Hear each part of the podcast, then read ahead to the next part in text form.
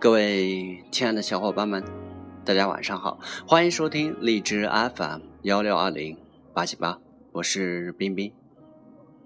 我今天带来的分享是加多宝的策略。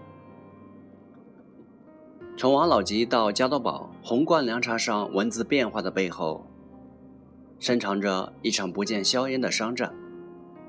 这场旷日持久的商战，主要的目的是为了争夺王老吉的商标使用权。在这场战争中，商战的双方广药集团和弘道集团互不相让。经过一年的拉锯战，王老吉的商标战最终有了定论。广药战胜了弘道，收回了王老吉的商标使用权。二零一二年五月九日，中国国际经济贸易仲裁委员会作出了仲裁。认定广药集团与弘道集团之前私下签订的两份协议无效，并裁定弘道集团停止使用王老吉的商标。弘道集团不服，于五月十七日向北京一中院提交了申请，要求撤销该仲裁。双方对簿公堂将近两个月，终于在二零一二年七月十三日得到了最终的结果。北京一中院作出判决。驳回加多宝母公司弘道集团关于撤销王老吉仲裁结果的申请。也就是说，王老吉商标战的纷争以广药集团的完胜而华丽谢幕。加多宝对这一判决并没有感到意外，他们曾经对媒体坦言，已经对这场官司的结果做出了最坏的打算。但加多宝也不是毫无所获。他们在这场高调的商标争夺战中，成功的向外界进行了现在的加多宝就是原来的红罐王老吉的营销。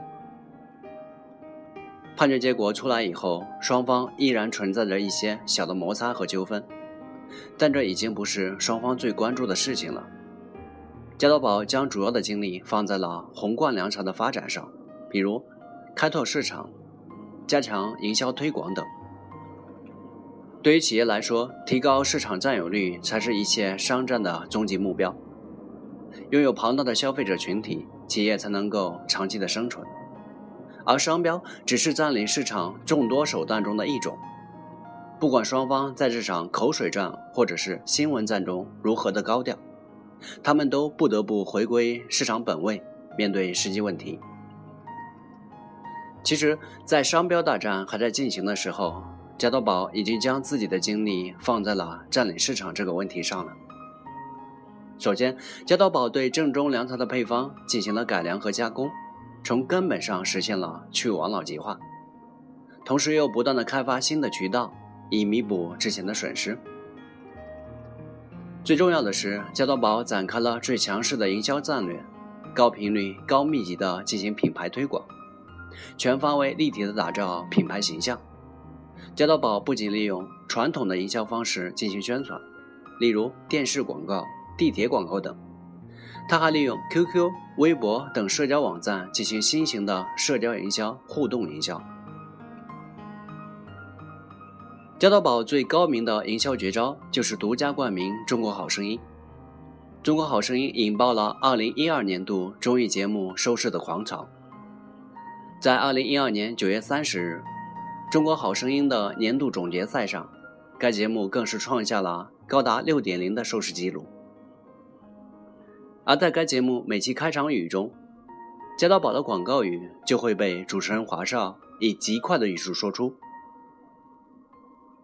这不仅引起了公众挑战语速的激情，还使得加多宝的广告语悄然地进入了人们的大脑，加多宝的自身形象也逐渐被树立起来了。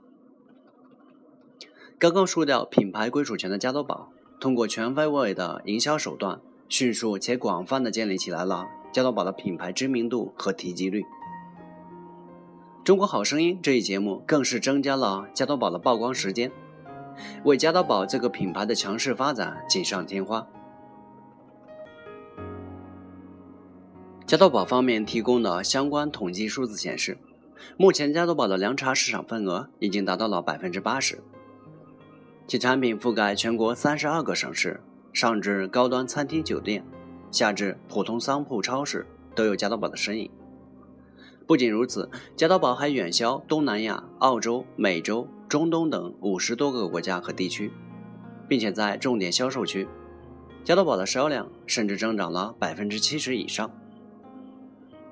加多宝成了凉茶市场的真正领导者。当初广药集团和红道集团争夺王老吉的品牌，就是为了利用品牌的力量占领市场，最终达到盈利的目的。红道集团意识到与广药集团争夺品牌无疑会导致失败，于是转而从侧面攻击，将精力全部投入在了加多宝的广告营销上。最后，加多宝的终极目标实现了，他赢得了市场。